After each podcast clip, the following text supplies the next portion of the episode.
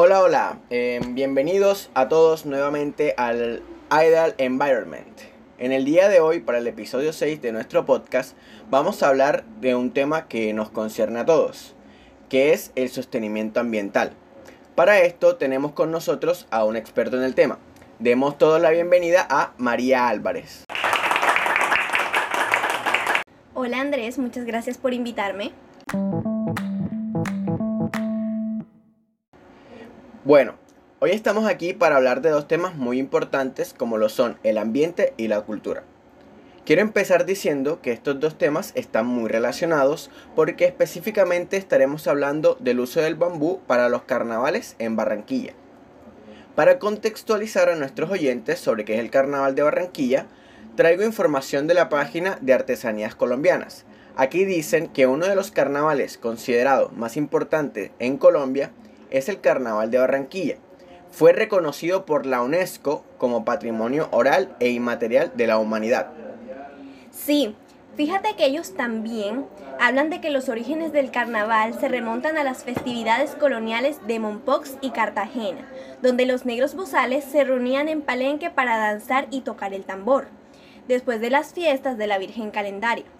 El carnaval recrea los personajes tradicionales por medio de máscaras, turbantes y vestidos de colores como parte de una tradición folclórica y artesanal. Las máscaras somorfas, elaboradas en tela y madera, evocan clanes totémicos de tribus antiguas y transforman el enmascarado en un animal sagrado.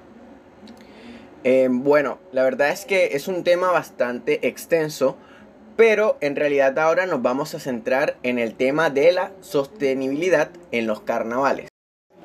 Sí, claro. Fíjate que en estos días estaba revisando la página de Semana Rural y Mafe Matera realizó un reportaje en 2018 titulado El lío medioambiental que tienen jaque a los artesanos del Carnaval de Barranquilla, en el que nos comentaba que pasar por la cordialidad a Galapa, a 8 kilómetros de Barranquilla, significaba observar una vasta vegetación típica del bosque seco tropical, y allí siempre creció la flora típica del Caribe, especialmente ceiba roja, que es el material, o bueno, la materia prima, para las máscaras de carnaval de Barranquilla.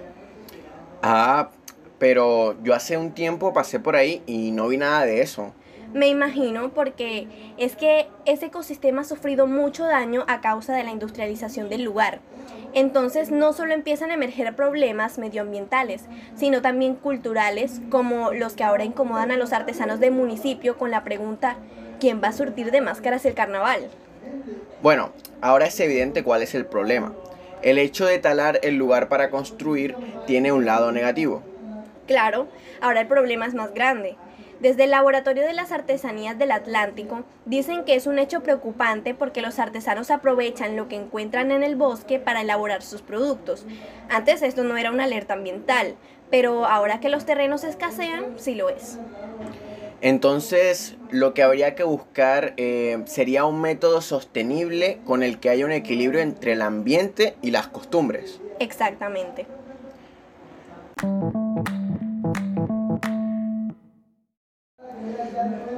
Bueno, como ya mencioné anteriormente, lo que hay es que buscar eh, una solución que beneficie a ambas partes, cultura y medio ambiente. Y por esto aprovecho para preguntarte si tú tienes conocimiento de alguna. Yo, por ejemplo, he escuchado acerca del bambú. Eh, ya que tú manejas el tema, sería bueno que lo explicaras de una forma resumida. Claro que sí. De hecho, eso que dices es muy acertado. Aquí quiero citar a Napo de Besa, un licenciado en filosofía y fotógrafo profesional, quien además se interesa por el estudio de los nuevos movimientos sociales, en especial el movimiento ecologista. Además, él escribió sobre el tema en 2016. Él dijo que el bambú es considerado un material sustentable por excelencia, ganando un creciente interés en las últimas dos décadas debido a los beneficios ambientales y económicos que presenta. Su rápido crecimiento permite cosecharlo anualmente sin causar agotamiento ni degradación en los suelos. Con esto creo que ya queda un poco más claro que el bambú sería una buena opción. Mm, es sostenible y yo he logrado ver que muchas personas lo usan precisamente para hacer máscaras, cepillos de dientes, construcciones y muchas cosas más. Totalmente. Muchas marcas hacen productos amigables con el ambiente a base del bambú. Seguro los has visto mucho porque ahora son famosos en Instagram y en muchas otras plataformas. Y el manejo de los bambusales naturales y las plantaciones de bambú coopera con la reducción de la deforestación, que es una de las causas principales de la degradación de la tierra, y se garantiza además la materia prima año tras año. Bueno, creo que ya con esto podríamos concluir de cierto modo que el bambú es un material bastante versátil.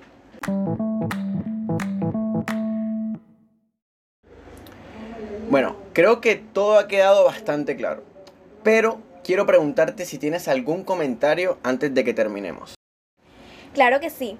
Quiero que todas las personas que escuchen esto sepan que sí es posible generar estrategias que ayuden a solucionar diversas problemáticas y que para hacerlo todos tenemos que poner de nuestra parte.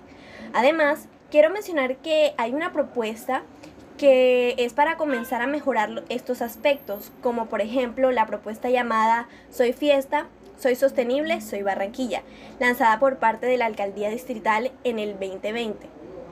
En las acciones de la estrategia se menciona que, entre otros puntos, se tienen programadas acciones de promoción de materiales sostenibles para trajes y carrozas en el 2021. Y la verdad es que yo estoy casi segura que el bambú puede ser uno de estos materiales. Bueno, eh, gracias por estas palabras y por la información que nos brindaste a todos.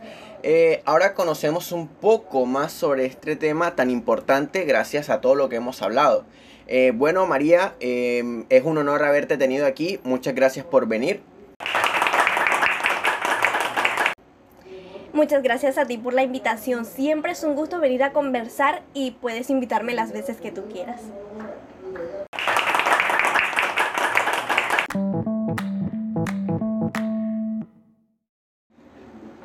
Muchas gracias a todos nuestros televidentes eh, por acompañarnos en este nuevo episodio. Esperemos haya sido de interés y como siempre seguiremos trayendo más temas interesantes para ustedes. Mm, si tienen alguna sugerencia sobre un tema en específico que quieren que cubramos, no duden en contactarnos a nuestro correo que se encuentra en la descripción del programa. Hasta la próxima.